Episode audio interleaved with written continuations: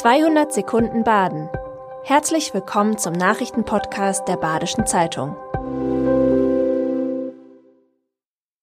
Die Nachrichten am Freitag, dem 13. Januar. Warum dieser Freitag der 13. ein Tag wie jeder andere ist, lesen Sie heute auf Seite 1 der Badischen Zeitung. Die Rekordevakuierung in Freiburg startet am Samstag. Nach dem Fund einer Weltkriegsbombe in der Lehner Straße 88 steht die bislang größte Evakuierung in der Stadt seit Kriegsende an. Ein Gebiet in einem Umkreis von rund 500 Metern um den Fundort muss evakuiert werden. Betroffen sind rund 4000 Anwohnerinnen und Anwohner sowie Teile der Uniklinik. Dort werden Intensivpatienten verlegt. Ab 11 Uhr soll mit der Entschärfung begonnen werden. Wann Entwarnung gegeben wird, lässt sich derzeit noch nicht sagen.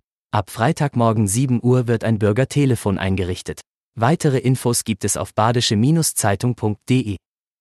Die Lage ums Erdgas hat sich entspannt. Obwohl die Bundesregierung noch vor wenigen Wochen mahnte.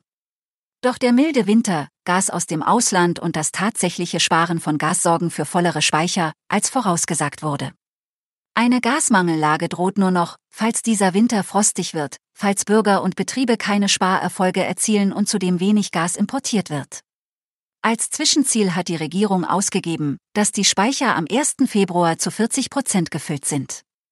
Die Grafiken dazu finden Sie heute auf Seite 2 in der Badischen Zeitung. Im Hochschwarzwald wird es so schnell keinen neuen Kinderarzt geben. Der Kassensitz, der sich bislang in einer Praxis in Neustadt befand, konnte innerhalb von sechs Monaten nicht nachbesetzt werden. Nun ist er erloschen. Familien müssen entweder bis zu 40 Kilometer zum nächsten Kinderarzt fahren oder in einer der örtlichen Hausarztpraxen, die auch kleine Patienten behandeln, unterkommen. Sollte sich doch noch ein Interessent oder eine Interessentin finden, ist es nicht ohne weiteres möglich, den Sitz wiederherzustellen. Nach der Brandkatastrophe vor zwei Wochen hat die Firma Chamba Inver ihren Betrieb wieder aufgenommen. Bei dem Großbrand Ende Dezember wurde das Gebäude komplett zerstört. Der Schaden geht in die Millionen. Die Firma Chamba, die große Industrierührwerke und Gleitringdichtungen für die Industrie herstellt, ist vorübergehend in einer Halle untergekommen, die neben der alten Firma liegt. Zur Brandursache kann die Staatsanwaltschaft noch keine Angaben machen.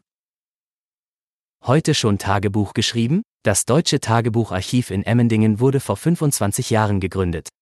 Seit 1998 senden Menschen unveröffentlichte Tagebücher, Lebenserinnerungen und Briefe von Bürgerinnen und Bürgern aus dem deutschen Sprachraum ans Archiv. Mehr als 24.000 Dokumente von rund 5.000 Autorinnen und Autoren umfasst die einzigartige Sammlung. Das war 200 Sekunden Baden. Immer montags bis freitags ab 6.30 Uhr. Aktuelle Nachrichten rund um die Uhr gibt's auf der Website der Badischen Zeitung badische-zeitung.de.